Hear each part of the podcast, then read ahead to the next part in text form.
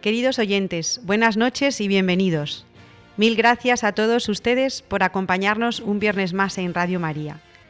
El grano de mostaza de hoy les propone seguir trabajando sobre la virtud de la generosidad con Estanislao Martín.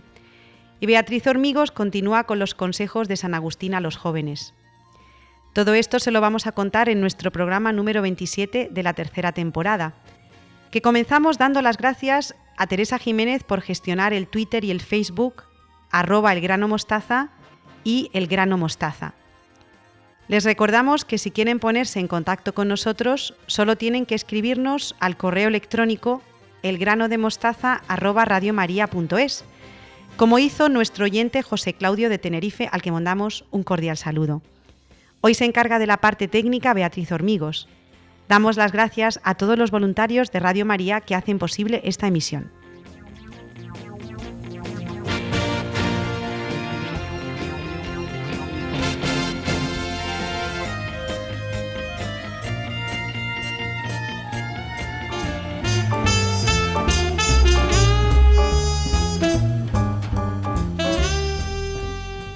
Comenzamos el programa número 27 del grano de mostaza hoy viernes aquí en Radio María con mi colaboradora habitual Beatriz Hormigos. Buenas noches, Beatriz. Hola, Ana, buenas noches.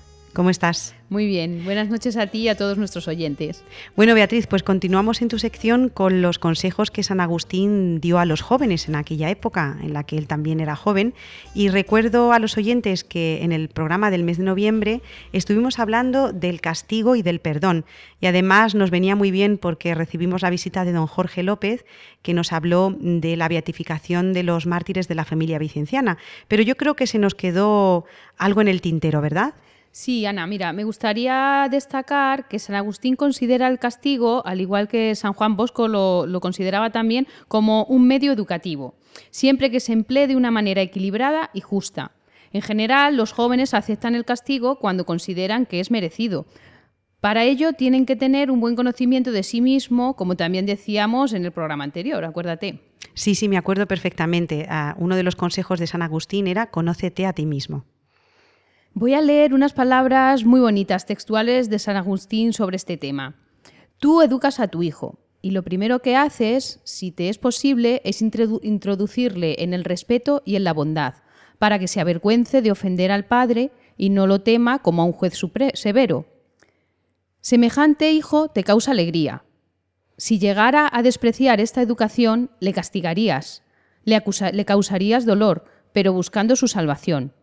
Muchos se corrigieron por el amor, otros muchos por el temor, pero en el pavor del temor llegaron al amor. Bueno, esto parece más bien un juego de palabras, pero yo creo que San Agustín aquí lo dice claro, ¿no? Em, siempre buscando el bien del, educando, eh, corregimos y castigamos, eh, pero buscando siempre el, fin, que es el amor, ¿verdad? Se corrigieron por el amor, dice San Agustín, y por el pavor del temor llegaron al amor. Hombre, pues esto hoy en día suena un poco raro, ¿no, Beatriz? Sí. Pero, pero es verdad que, está también vigente. Hay que castigar, pero siempre perdonar y que ellos tengan claro, los niños, a los que corregimos, que el perdón siempre le van a tener hayan hecho lo que hayan hecho. Sí, esto también es eh, espejo de Dios Padre, ¿no? Eh, justamente en el Padre Nuestro lo decimos así, ¿verdad, Beatriz? Sí, también San Agustín pone como ejemplo de perdón a San José. Dice, tanta santidad se le, se le, atribuye a este varón que ni le place tener consigo a una adúltera, ni osó castigarla publicando su deshonra. Pensó dejarla clandestinamente, pero ni quiso castigarla ni sacar el hecho a la luz. Ponderad bien lo genuino de su santidad. Bueno, San José es modelo de virtudes, es el gran santo de la Iglesia, eh, patrono además de los padres, hoy en día la figura del padre que está tan denostada. Y bueno, yo creo que en esto del perdón y en esto de querer a la persona eh, más allá de sus obras o a pesar de sus obras, pues San José tiene un papel fundamental. Beatriz, muchas gracias por traerlo. ¿Continuamos? Sí, vamos al noveno consejo, que es mejorar o empeorar. La enseñanza de San Agustín, como ya hemos dicho, va siempre a lo esencial y así trasciende épocas y por eso decimos que sus enseñanzas son actuales incluso en nuestra época. Dice San Agustín, sé tolerante con los que, los que tienden a mejorar y precavido con los que tienden a empeorar. San Agustín parte de la base de que todos somos malos o pecadores, de que tenemos una inclinación al mal. No hay maldad cometida por otro hombre que yo no sea capaz de cometer por razón de mi maldad. Son las gracias misericordiosas de Dios las que no lo permiten y las que hacen que el hombre persevere en el bien. Dios le da al hombre unos dones misericordiosos que de forma gratuita nos hacen mejorar o empeorar, dependiendo de cómo los utilicemos. Como ya hemos dicho, la condición del hombre ante Dios es la de pecador, pero puede pasar al estado de reconciliación con, con, Dios si acepta el perdón divino. Esto que dices, Beatriz, me parece muy interesante también para todos nuestros oyentes porque dices que no hay maldad cometida por otro hombre que yo no sea capaz de cometer por razón de mi maldad. Es decir, esta inclinación hacia el mal que ha sido redimida, gracias a Dios, eh, pero nos lleva a no juzgar a los demás, ¿no, Beatriz? Porque... en un momento dado todos somos capaces de hacer las cosas más horribles, pues según sí, dices en Agustín. Ahí está, como ya hemos dicho, la condición del hombre ante Dios es la de pecador y puede pasar al estado de la reconciliación con Dios si acepta el perdón divino. Qué importante también en este caso la confesión, que tanto nos cuesta, Beatriz, hoy en día acercarse sin miedo, sabiendo que nos va a recibir Dios misericordioso, que es juez justo, pero también misericordioso, y nos va a perdonar cualquier cosa que hayamos cometido si tenemos el arrepentimiento necesario, ¿verdad? Claro, y parece que por una parte estamos flanqueados por el mal, ¿no? Por el pecado, y por otro lado por las gracias misericordiosas de Dios, como si el hombre no tuviera libertad. Pero las gracias de Dios no suprimen la libertad humana, sino que la aumentan. Todo esto solo lo podemos entender desde la mirada de la gracia de Dios, lo que tú dices, del perdón divino en la, en la confesión. Muy bien. Nosotros ante el pecado del prójimo debemos intentar imitar a la paciencia de Dios. Si un hermano o un alumno nuestro persevera en el mal, perdón, en el mal al ejercer dicha libertad, debemos conservar la paz interior para corregirlo y no caer en la ira. Debemos tener esa paciencia de la que hablábamos, ¿no? Debemos imitar a Dios en el sentido de que lo hagamos, lo que hagamos, como dice San Agustín, Dios nos perdona porque es Padre, es benigno y es misericordioso. Pues qué bonito lo que nos dices, Beatriz, ser tolerante con los que tienden a mejorar y precavido con los que tienden a empeorar, es decir, no hacer leña del árbol caído, que muchas veces eh, a veces nos pasa, ¿eh? que vemos a, las, a, nuestros hermanos alrededor y el que se está cayendo, en vez de ayudarle, pues eh, tenemos ¿no? esa tendencia a decir, bueno, pues te lo dije, no sé qué, no sé cuánto, pues hay que tener con él esa, ese ser precavido, ¿verdad? Pues si te parece, Ana, vamos a pasar al décimo de los consejos, que es la autoridad y la familia. Dice San Agustín, ten como miembros de la familia a los que están bajo tu potestad. Esto también nos lo decía San Juan Bosco. El criterio que propone para ejercer la autoridad o mandar a alguien es el considerarlo como si fuera miembro de nuestra propia familia. Y para conocer cómo quiere San Agustín que sea el trato con el prójimo, nada más que tenemos que ver cómo fueron sus relaciones familiares, sobre todo con su madre Santa Mónica. Esto sí que me interesa también, la madre de San Agustín, ese ejemplo también de paciencia de la que hablábamos antes. De su madre, San Agustín aprendió la afabilidad y la paciencia. Él decía que su madre era sembradora de la paz, de ahí que dice que no nos dejemos llevar por la ira cuando corregimos a alguien. Hombre, yo creo que San Agustín, la verdad es que puso a su madre muchas veces contra las cuerdas y la ejercitó en la virtud de la paciencia, porque cuánta paciencia tuvo eh, Santa Mónica con su hijo. Santa Mónica, como ya te he dicho, era pacífica y pacificadora. En palabras de San Agustín, siempre que, que podía, entre almas discordantes y disidentes, cualquiera que fueran ellas, ella no delataba nada de la una a la otra, sino aquello que podía servir para reconciliarlas. Pues esto también nos sirve hoy en día, no, solo, no, solamente para nuestros jóvenes, sino para todos aquellos que nos estén escuchando en Radio María. Em, no poner discordia, sino em, muchas veces mm, esa palabra que a lo mejor puede herir a los demás, pues si no va a hacer bien, es mejor callarla, ¿no? No, no poner discordia entre las personas. ¿Cuánta gente es gente de paz, Beatriz, y, pone esa nota de paz, o muchas veces solamente con estar a su lado sientes ¿no? E, e, esa paz que da a las personas que muchas veces pues, utilizan las palabras justas y que no eh, se dejan llevar pues, a lo mejor por la verborrea, ¿no? Claro, y esto lo, lo, vemos, el caso contrario, por ejemplo, en la actualidad en las redes sociales. Es todo lo contrario. En vez de ser pacificadoras, muchas veces lo que hacen es encender la mecha y que todo arda y que haya problemas entre unos y entre otros, porque nos enmascaramos en la privacidad, decimos lo que se supone que nos parece sin pensar en las consecuencias. Y esto, Beatriz, ¿cómo podríamos, algún consejo que se te ocurra, cómo podríamos eh, aplicar el consejo de San Agustín a una cosa tan actual como son las redes sociales, que me parece muy bien que lo hayas traído? Eh, ¿Cómo poner paz en estos medios en los que muchas veces las palabras sirven para, la guerra, para lo contrario. Pues yo creo, Ana, que aquí la familia tiene muchísimo que ver. Yo hablo, claro, siempre desde, desde los más pequeños, ¿no? desde los jóvenes de la casa. La familia tiene mucho que ver. Si tú educas a, tu hijo en cómo utilizar estas redes sociales, pues llevas muchísimo ganado. Sí, y muchas veces yo le he oído también, Beatriz, eh, contar hasta 10 antes de escribir, ¿no? lo, vemos en Twitter, pero incluso con ejemplos de políticos, incluso con gente que luego tiene que pedir disculpas porque ha puesto esta guerra eh, de la que estamos hablando que nos dice San Agustín. Entonces muchas veces contar hasta 10 y pensar que tienes a lo mejor delante a la persona eh, a la que estás escribiendo, que no solamente es una pantallita del ordenador, sino que tiene sentimientos, que es una persona que, que, que le puede ofender lo que tú le digas, ¿no? Me parece muy bien. Y mm, bueno, a mí ya sabes que esto de las redes sociales me llama mucho la atención y, además tú como, como, lo vives también en primera persona con tus hijas, pues eh, me parece muy bien que, no lo, haya, que nos lo hayas contado. ¿no? Esto hay que hablarlo en las familias, ¿verdad, Beatriz? Sí, la importancia de la familia en la educación mm, eh, es, es, crucial. Sí, y además cuando a lo mejor viene tu niña o tu niño encendido contra una amiga o un compañero de clase, pues también intentar poner paz, lo que nos dice San Agustín, la afabilidad y la paciencia. Qué interesante, Beatriz, muchas gracias. Y por último, hoy te voy a traer el undécimo consejo, que es servir a los demás. Otra cualidad que destaca de su madre, San Agustín, al igual que la mansedumbre que decíamos antes, la paciencia y la siembra de la paz, es el espíritu de servicio. Dice San Agustín, sirve a todos de tal modo que te avergüence dominar y domina de modo que te, que te agrade servir. Bueno, este es otro juego de palabras que nos propone San Agustín. Sirve a todos de tal modo que te avergüence dominar, que te dé vergüenza eh, ponerte en posición de poder y domina de modo que te agrade servir. Me encanta, me parece muy bonito. Como ya sabemos, toda autoridad pues implica poder, dominio. El poder implica hacerse obedecer por mandato.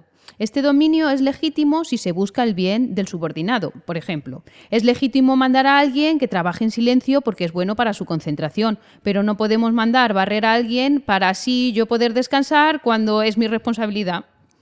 A veces la persona que ejerce la autoridad olvida la bondad de la finalidad del servicio y tratan a los subordinados como cosas, sin voluntad libre. Siempre hay que buscar el bien y no el bien nuestro, el bien del subordinado. Ahí está. Y yo creo que esto, Beatriz, que en los jóvenes se ve muy claramente. Cuando un joven eh, percibe que mm, estás ejerciendo una posición de poder sobre él sin sentido, se rebelan ¿eh? Normalmente el autoritarismo eh, hoy en día no lo aceptan de ninguna manera, pero cuando te pones, cuando le haces ver que esa, que esa situación de poder es para su bien y para mm, procurar el fin último, que es pues el estudio, pues es eh, que no le pase nada de malo, los padres sobre todo, ¿no? los profesores, las personas que tienen autoridad sobre otros, pues yo creo que esto al final se entiende y se acepta aunque cueste. Es que el sí por el sí muchas veces no, no lo entienden. Tú, los, tú tienes que darles a ellos, pues, vamos a ver, ser reflejo de lo que tú estás pidiendo. Tú no puedes pedir a unos alumnos, por ejemplo, limpieza en sus trabajos cuando tú vas mm, sucio a trabajar. Pues tú tienes que ser coherente y pedirles a ellos y demandarles lo que tú les estás dando. Tú, si, si ellos ven que tú no trabajas, tú no les puedes pedir trabajo. Sí, completamente de acuerdo. Somos el espejo en, el que ellos se miran. Entonces, claro, los primeros que tenemos que dar ejemplo somos nosotros. Y yo creo que San Agustín pues, fue ejemplo de lo bueno y de lo malo. Él vivió todo lo que nos está contando en primera persona. Entonces habla con una autoridad pues muy importante. Bueno, Beatriz, pues con estos consejos hemos eh, agotado el tiempo. Así que, si quieres, los repasamos un poquito. El octavo que nos has contado hoy era el castigo y el perdón. El noveno, eh, mejorar o empeorar. El décimo, la autoridad y la familia. Y por último, hemos tratado el de servir a los demás. Muy bien, pues muchísimas gracias Beatriz. Yo creo que con estos consejos que San Agustín dio a los jóvenes en su época y que siguen estando de moda hoy en día en nuestra sociedad del siglo XXI, eh, te doy las gracias como todos los viernes y espero volver a verte pues nada dentro de un mes. Adiós Beatriz. Muchas gracias. Adiós, Ana. adiós. adiós. Señor, ¿a quién iremos? Si tú eres nuestra vida. Señor, ¿a quién iremos? Si tú eres nuestro amor, Señor, ¿a quién iremos? Si tú eres nuestra vida. Señor, ¿a quién iremos? Si tú eres nuestro amor,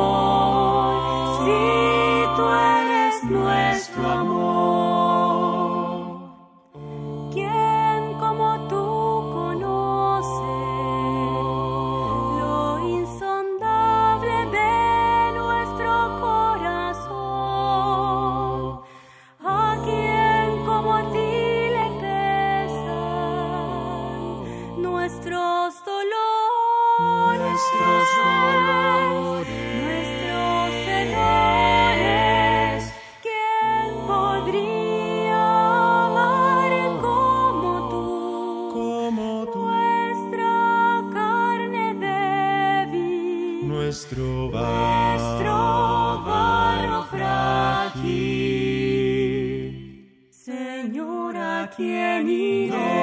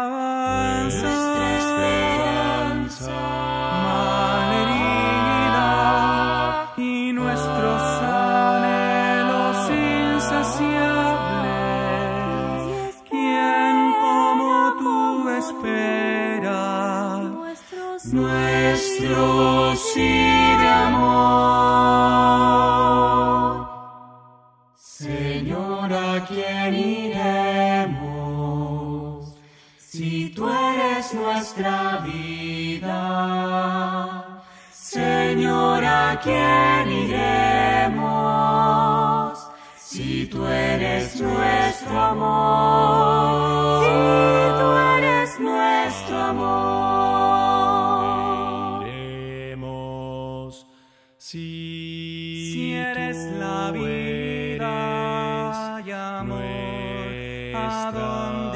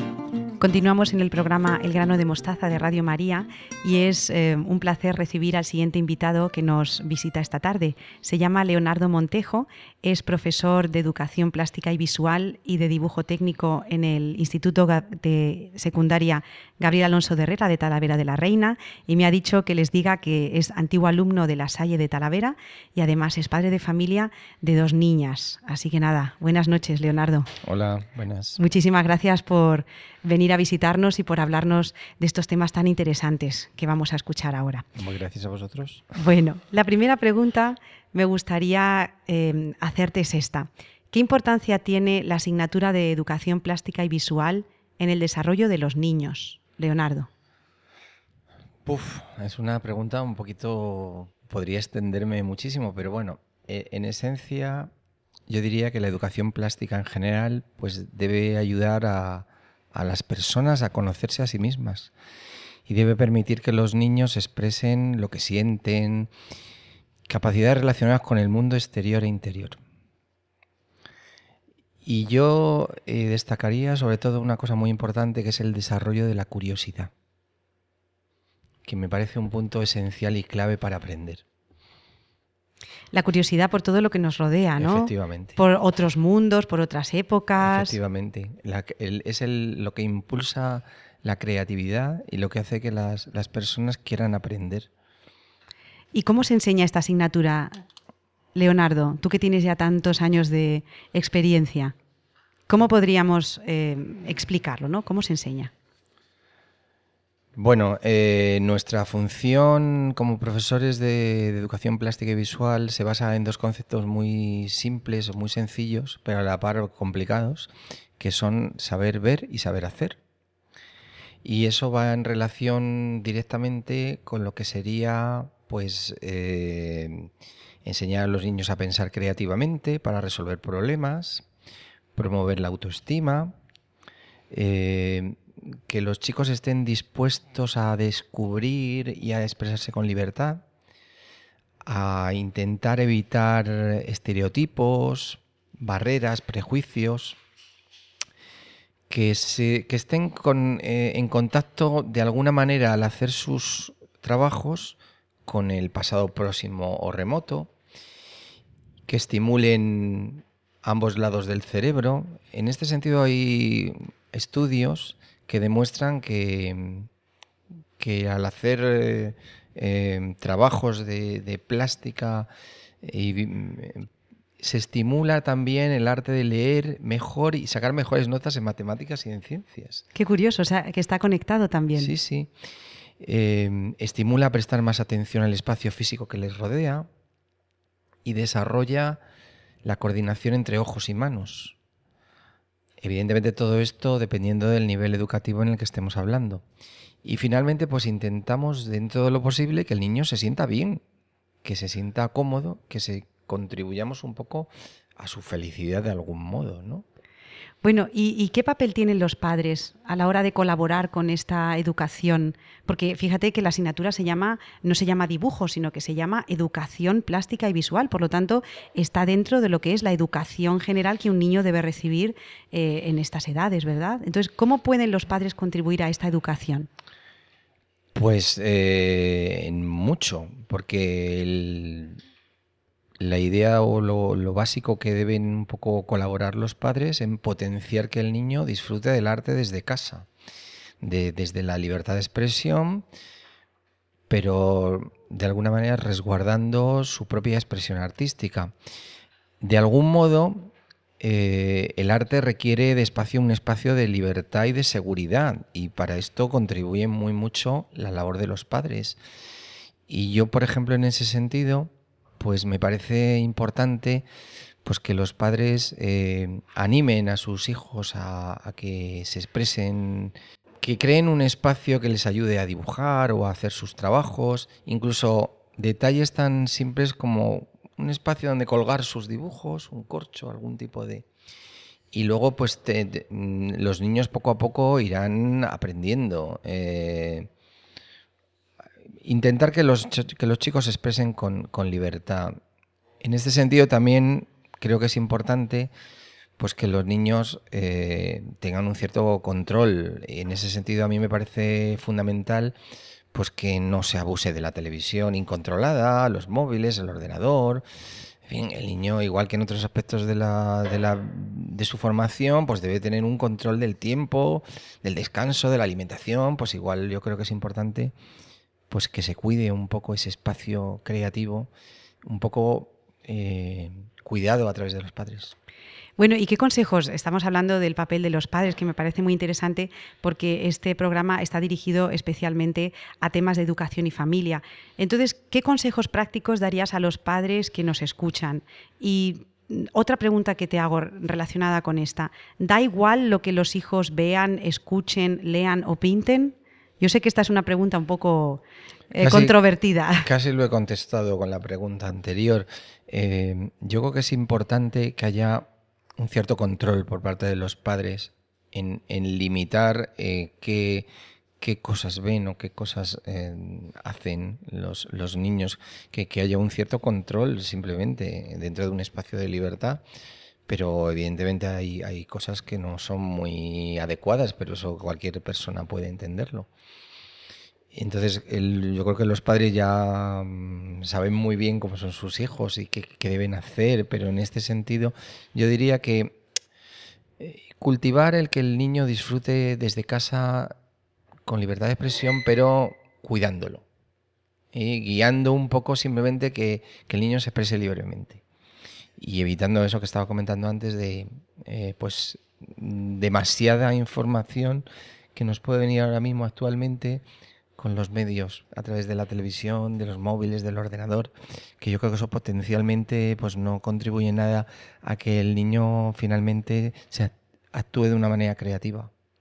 Y esto de los museos, eh, Leonardo, eh, ¿se puede también trabajar en familia? Es decir, ¿es una buena idea eh, utilizar un, poco de tiempo libre y llevar a los niños a los museos? Eh, incluso aunque no seas un entendido en arte, el hecho de llevar a los niños a apreciar en directo, porque claro, no es lo mismo ver una obra de arte a través de Internet o a través de la tele que verlo en el espacio de un museo. Esto, porque muchas veces los padres se sienten como que no es su labor, ¿no? que ya lo hacen en el colegio. A mí me parece fundamental, vamos, a mí me parece una experiencia maravillosa el poder llevar a los niños y potenciar ese arte en los pequeños, que ellos lo ven con otra mirada y con otro punto de vista y es muy, muy enriquecedor. Yo desde luego animo totalmente a que los padres eh, contribuyan en este sentido, a, a que los niños visiten exposiciones. Hay espacios que están especialmente dedicados a los niños, hay fundaciones que trabajan muy bien en este sentido con cursos, con experiencias muy interesantes adaptadas a niños, pero incluso en los grandes museos, pues eh, es una experiencia muy interesante el poder llevar a un niño a ver grandes de- obras de artistas muy reconocidos, obviamente un poco adaptándolas a su, a su pensamiento o a su tal. Pero me parece, me parece una experiencia muy positiva. Me parece que eso es una forma de realmente de cultivar esa expresión artística desde pequeño. Y Leonardo, el arte religioso, y ahora aterrizamos un poquito en esto, ya que estamos en Radio María, eh, ¿qué papel ha tenido el arte religioso en el desarrollo de la cultura occidental? Tú, además eh, de profesor, eres artista y cómo eh, la imagen va creando pues las imágenes mentales, ¿no? Estoy pensando ahora mismo en el Cristo de Velázquez que está en el Museo del Prado. ¿Cómo eh, ese arte religioso ha ayudado también a la gente a, pues, a comprender ciertas cosas, a, a, pues, a- también a amar, ¿no? Es evidente que, que la cultura occidental está muy influenciada en, en toda nuestra tradición cristiana. O sea, se puede ser creyente o no, declararse agnóstico o no, mirarlo con escepticismo, pero no se puede ignorar el hecho religioso ha sido relevante e influyente en el mundo occidental. Eso es así. Y el cristianismo es una parte muy significativa de nuestra cultura occidental. O sea, ser conocedores de la herencia de la región cristiana pues nos permite ser más conscientes de nuestro calendario, eh, del santoral, de las tradiciones, del lenguaje simbólico, de las obras de arte pictóricas y escultóricas, de la arquitectura, de la política, de la música, del cine, fin, de todo. Parece realmente fundamental. En este sentido, pues podemos irnos a, a infinidad de ejemplos, como el que estabas un poco comentando antes, pues prácticamente desde, desde la época medieval hasta nuestros días.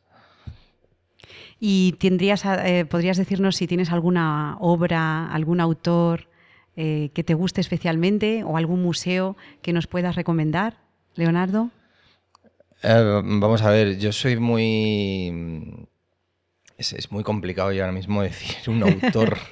un autor. A mí me parece que hay museos eh, maravillosos que se pueden visitar y para empezar nuestro gran museo, el Museo del Prado, me parece un, ejemplo a seguir y ahí podemos encontrar eh, grandes, grandes artistas, grandes obras que de, de las cuales podemos aprender muchísimo cada día. Sí, y alguna obra, no tanto pictórica, sino de cualquier otro eh, orden que te llame la atención y que nos puedas también eh, recomendar.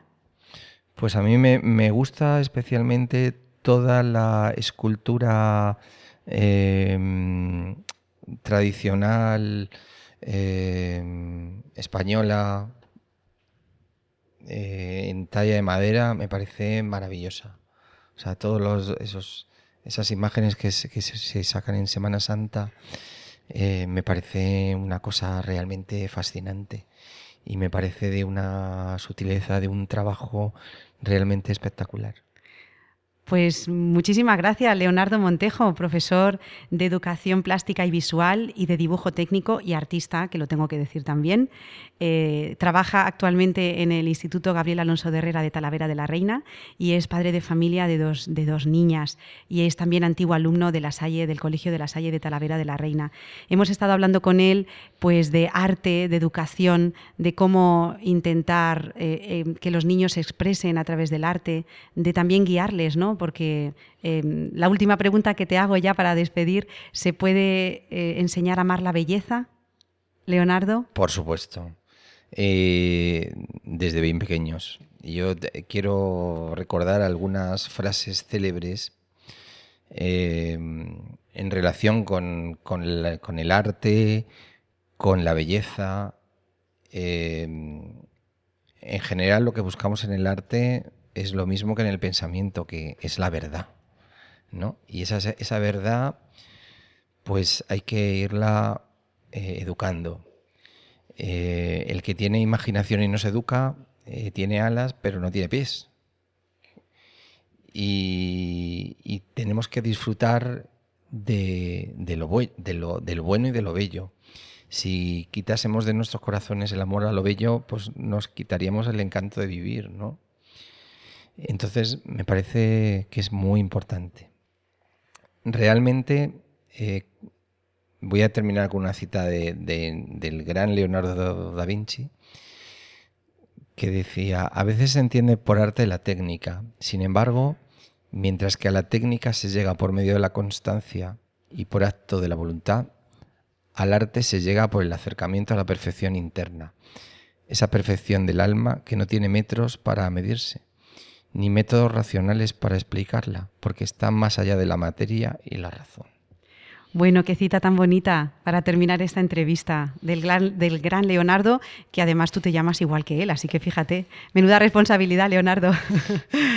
Bueno, pues muchísimas gracias por esta entrevista. Eh, de decimos adiós a Leonardo Montejo y nada, cuando quieras, aquí sabes que tienes tu casa y que puedes volver a hablarnos de estas cosas o de lo que quieras. Muy bien, muchas gracias. Encantado por, por haberme recibido. Muy bien, adiós, adiós. Adiós. Ahí va con todo el sentimiento para nuestra Virgencita María.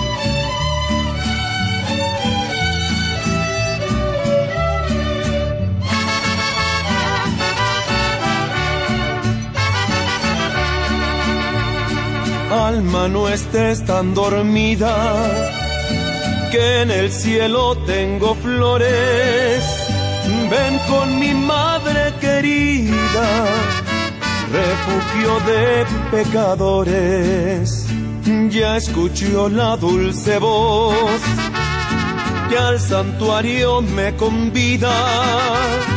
Ven con la madre de Dios alma no estés tan dormida. Ven hijo de mis amores, ven ovejita extraviada, ven pronto a mi morada. En el cielo tengo flores, si quieres hoy restaurar esta tu próspera vida. Ven tus culpas a llorar, ven con mi madre querida.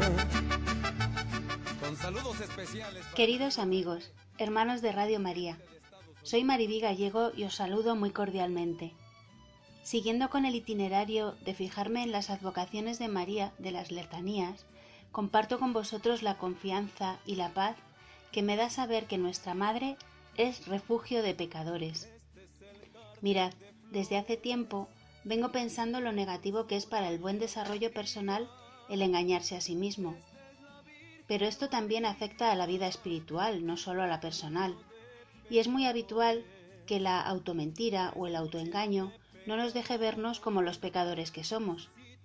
En parte es normal que no podamos vernos así, porque podría llevarnos a la desesperanza, y a veces el autoengaño funciona como un mecanismo de defensa que aparentemente nos mantiene a salvo, pero que en realidad nos impide avanzar en nuestra vida espiritual. Y hermanos, lo que no avanza al final retrocede. Tal vez os parezca que exagero, pero hay tantas formas de engañarnos a nosotros mismos. Por ejemplo, es engañarnos a nosotros mismos pensar que soy yo siempre el más ofendido cuando tenemos una disputa familiar. Es muy habitual que demos más importancia a las palabras y los gestos de los otros que me ofenden a mí que pensar en mis gestos o en mis palabras que han ofendido o han podido ofender al otro.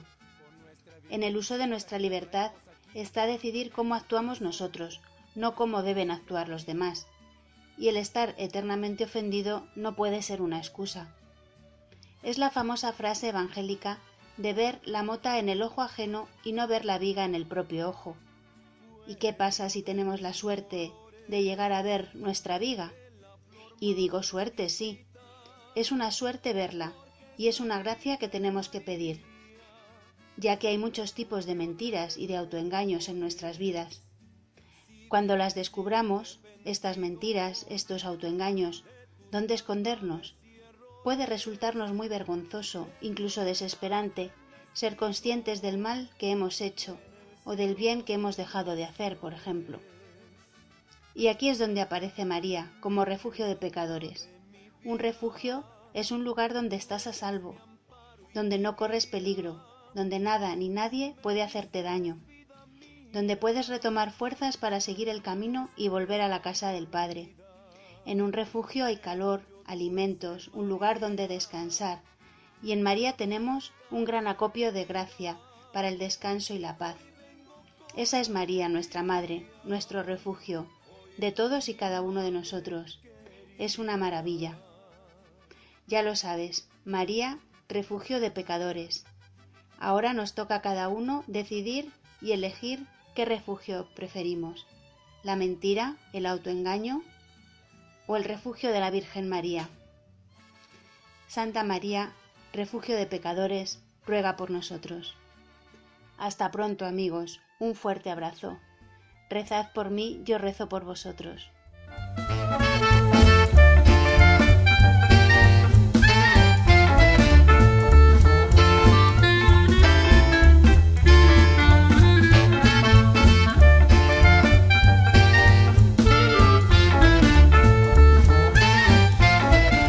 Continuamos en el grano de mostaza con Estanislao Martín. Buenas noches, Estanislao, ¿cómo estás?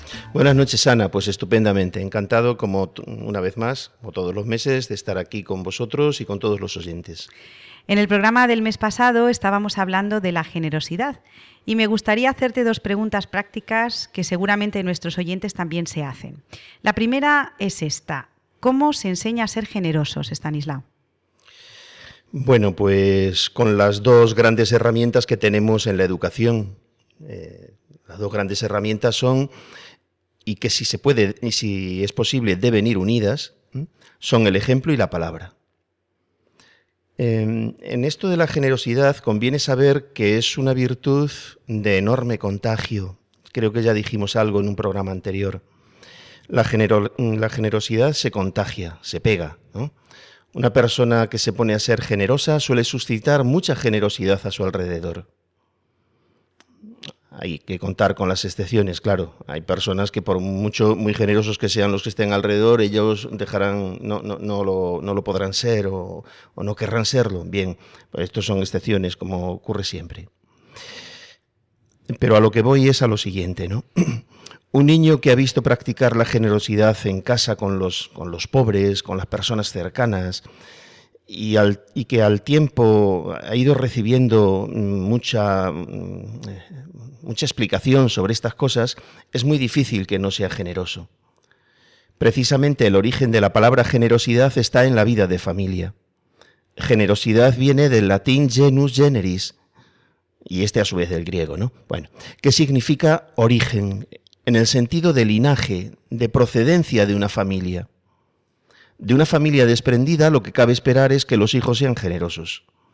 Los mejores ejemplos son los que se ven y los que se viven. Pero eh, también están los ejemplos de personas generosas, mm, héroes, santos especialmente, ¿no? cuyas vidas es muy recomendable que conozcan a través de los libros y de las películas. Bueno, pues esa era la primera pregunta. Y la segunda es que si además de esto hay otros aspectos de la vida de familia que merezcan ser comentados por su relación con la generosidad. Sí, mm, sí, hay tres ámbitos de la vida de familia en los que la generosidad se hace evidente. La generosidad de un matrimonio a la hora de dar vida, la generosidad en el perdón cuando hemos recibido alguna ofensa y la generosidad con los pobres. Vamos con el primero de los tres, si te parece, Ana. La generosidad para dar vida. Esta generosidad significa tener una prole amplia. Yo sé que este es un tema muy delicado y sé que entrar en él es meterse en arenas movedizas y además, pues ya ves, vamos a hablar de ello dos personas a, quienes no se nos ha concedido tener hijos, pero tenemos que abordarlo. Eh, tenemos que hablar de ello por dos motivos. Uno, porque la generosidad en ser fecundos es una de las dimensiones del apostolado que puede llevar a cabo una familia cristiana, según enseña el Concilio Vaticano II. Hablando de los modos en que la familia, mm, cito al concilio, abro comillas, manifestará a todos la presencia viva del Salvador en el mundo y la auténtica naturaleza de la Iglesia, cierra comillas, la Gaudium et Spes cita, entre otros, el de la generosa fecundidad, y emplea esta expresión, generosa fecundidad. Y luego hay una razón demográfica de orden práctico, y es que en este campo de la población estamos en una situación crítica. Y esto es algo que nos interesa eh, no solamente de puertas adentro en el hogar, como ahora diré respecto del número de hermanos, sino que afecta también hacia afuera. Esto es como el problema que estamos padeciendo en estos momentos. Ya de, eh, llevamos una temporada larga de la sequía, ¿no? Pues no es un problema que afecte solamente a, las, a, los más directamente implicados, agricultores y ganaderos, por ejemplo. Es un problema que nos afecta a todos, a todos. Pues con esto de la población igual nos afecta a todos. ¿Y podrías especificar, Stanislao, a quiénes afecta este, este problema? Porque dices a todos, pero ¿quién es ese todos? Vamos a concretarlo un poquito. En primer lugar, a los propios interesados y en segundo lugar a la sociedad entera, para la cual la falta de hijos es hoy el primer problema social, el primero y el más grave. Eh, son muchas las voces que, han dado, que vienen dando ya desde hace décadas, la voz de alerta, pero el problema se sigue aumentando. Digo que es un problema a nivel individual porque la falta de hermanos es un déficit muy, muy grave, muy grande para la educación. La existencia de hermanos no es una complicación educativa, sino una ayuda extraordinaria y es de un valor incalculable. Los hermanos no son un estorbo para el crecimiento y la formación de la persona, sino una ayuda impagable y un estímulo constante. Fíjate, Ana, uno de los sinónimos de educación es la palabra formación. Educar a alguien viene a coincidir con formarle. Y formar significa dar forma. ¿Dar forma a qué? Pues en filosofía se explica que dentro del mundo material en que nos movemos, la forma se da siempre a una materia, porque las formas puras no existen. Las formas puras solamente existen en el pensamiento o a Dios se le llama forma pura, ¿no? Bueno, Para que este programa, por ejemplo, sea una realidad, unos responsables, fundamentalmente tú, que eres la directora, tiene que dar forma a unos contenidos que son los guiones, los diálogos, las canciones, eh, los silencios, las pausas, etcétera, ¿no? Y luego hacen falta más cosas, hacen falta también unos medios y hace falta un ambiente, que es esta situación en la que nos estamos encontrando en este momento. Vamos a trasladar estos ejemplos a la educación en familia. Pues si lo llevamos, diremos que la formación la dan los padres, pero para ello hace falta una materia, que son unas personas a las que formar, los hijos, unos medios y un ambiente. Y hace falta también tiempo para la maduración. El estilo de la familia lo crean fundamentalmente los padres. La materia es cada hijo en particular y el conjunto de todos ellos. Y el ambiente lo forma la comunidad entera, es decir, el clima, el clima familiar creado entre todos, en el que resultan imprescindibles los hermanos. Sin hermanos no hay ambiente de familia suficiente. ¿Por qué es problemática la ausencia de hermanos? Porque sin ellos no hay ambiente humano suficiente. La ausencia de hermanos en una sociedad rica como la nuestra favorece el solipsismo, el pensar que está uno solo en el mundo, ¿eh? y con él el individualismo y el egoísmo, que viene a ser todo uno. Y al contrario, en una familia bien poblada la gente aprende y madura con el propio dinamismo de la vida ordinaria. Llevamos ya una serie de programas dedicados a la educación de las virtudes en esta sección. Hoy podemos decir que cuando hay materia y ambiente suficientes, estas, las virtudes, se educan casi por necesidad, sin esfuerzos especiales, porque hay que salir adelante. Entonces, Estanislao, la falta de hijos afecta a nivel individual o familiar, pero también decías que esta falta, la falta de hijos, de hermanos, es un problema social. ¿A, qué te refieres con esto, Estanislao? Pensando en España, esto nos afecta a todo el mundo que llamamos occidental, y bueno, y al, no occidental, al oriental empieza a afectarles ya también, ¿no? Pero pensando en, solamente en España, es el mayor problema que tenemos. Y, eh, no hay otro mayor, el mayor problema de tipo social. Y estos, eh, los niños, solamente pueden venir de familias generosas. Parece lógico pensar que a esa llamada a la generosidad, si alguien debe responder, son especialmente los matrimonios jóvenes y de entre ellos, pues los matrimonios cristianos, que además se han comprometido a recibir de Dios los hijos. ¿no? Necesitamos de niños, no digo ya para crecer y des- desarrollarlos, mm, desarrollarnos como sociedad, que también, sino para subsistir como tal sociedad. Por diversos motivos yo observo un cierto renacer del patriotismo, este asunto de Cataluña, al al deporte, algunas otras cosas. Bueno, y es cosa que me alegra mucho. Ahora bien, hay que decir que el patriotismo no se expresa solo ondeando banderas españolas, sino dando generosamente lo mejor que cada uno tengamos en favor de la comunidad. Sacar las banderas también, ¿eh? porque hace mucho bien, pero no es lo que más aporta a la sociedad. Un matrimonio fecundo, en cambio, hace una contribución impagable, impagable. Gracias a Dios a mí me ha tocado hablar de esto muchas veces y en muchas ocasiones los jóvenes me han puesto la objeción de las dificultades actuales, entre otras las económicas. O sea, que mm, quiero decir que sé lo que estoy diciendo y mm, conozco sus respuestas. Y para no hablar de palabras, como aconseja San Pablo, siempre he podido demostrar lo contrario, señalando casos concretos con nombres y apellidos cuando estábamos en ambientes reducidos y, en ambientes conocidos, ¿no?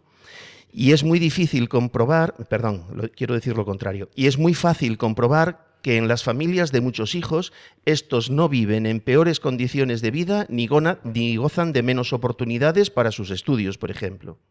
Lo que sí ocurre es que los padres tienen que sacrificarse más, eso sí, organizarse más, y todos, padres e hijos, viven en general con menos caprichos, cosa en la que, por otra parte, yo tampoco veo ningún problema.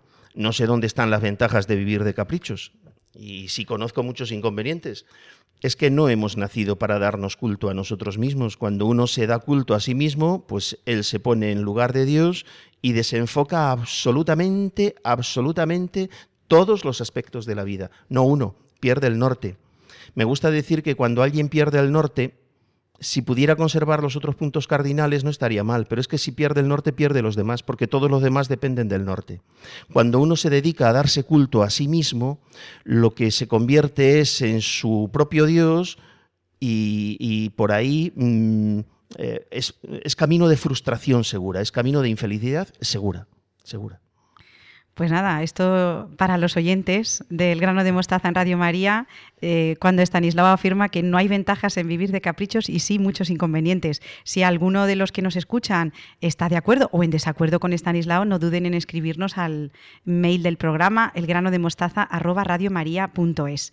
Pues te doy muchísimas gracias, Estanislao, por tus sabias palabras como siempre en nuestro programa del grano de mostaza. Sé que tienes muchos seguidores y que nos escriben al mail elgrano de mostaza arroba radiomaria.es y yo espero que nos escriban más porque estamos deseando eh, solucionar dudas, compartir con nuestros oyentes y que nuestras palabras pues ya sé que llegan más allá de las, eh, de las ondas, pero que también necesitamos ese calor de la gente que nos escucha. ¿Verdad, Stanislao? Muy bien. Pues Muchísimas gracias. Así es. Muchas gracias. Gracias también a todos estos oyentes que, que dices y que yo estoy seguro que efectivamente pues están siguiendo el programa pues como, como el resto de programas de Radio María que son todos estupendos. ¿no? Gracias a todos ellos y nos seguimos viendo, ¿no, Ana? Sí, ya nos vemos el 29 de diciembre, justo, justo Bien. antes del final de año. Bien, bien. Muy bien, adiós, Stanislao, adiós. Adiós, adiós. Mensaje que hable más de amor, las caricias para el corazón de esta tierra que alguien lo rompió. Busco el gesto lleno de valor que nos traiga el cuento y la versión donde el lobo que nos engañó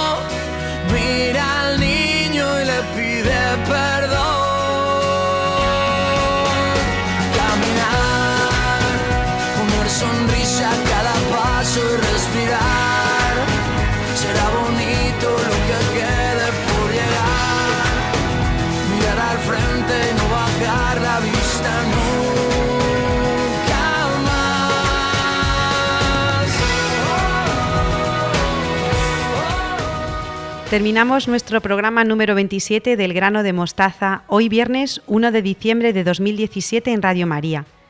Les recuerdo que pueden acceder a las noticias de la Radio de la Virgen en la página web www.radiomaria.es. Les recuerdo también que formamos parte de la sección Vivir en Familia, con programas dedicados a la educación, como Familia y Colegio, Educar Hoy y El Lado Positivo. Les dejamos tarea para trabajar en familia sobre la virtud de la generosidad. Recuerden, ¿se puede enseñar a ser generosos? También sobre el mejorar o empeorar en educación y la autoridad en la familia. Si lo desean, pueden ponerse en contacto con nosotros en la dirección del programa elgranodemostaza@radiomaria.es. Muchas gracias por habernos elegido y esperamos volver a contar con todos ustedes dentro de un mes, el próximo 29 de diciembre de 2017. Les dejamos con el Evangelio de la Vida en Radio María. Adiós. Quitar los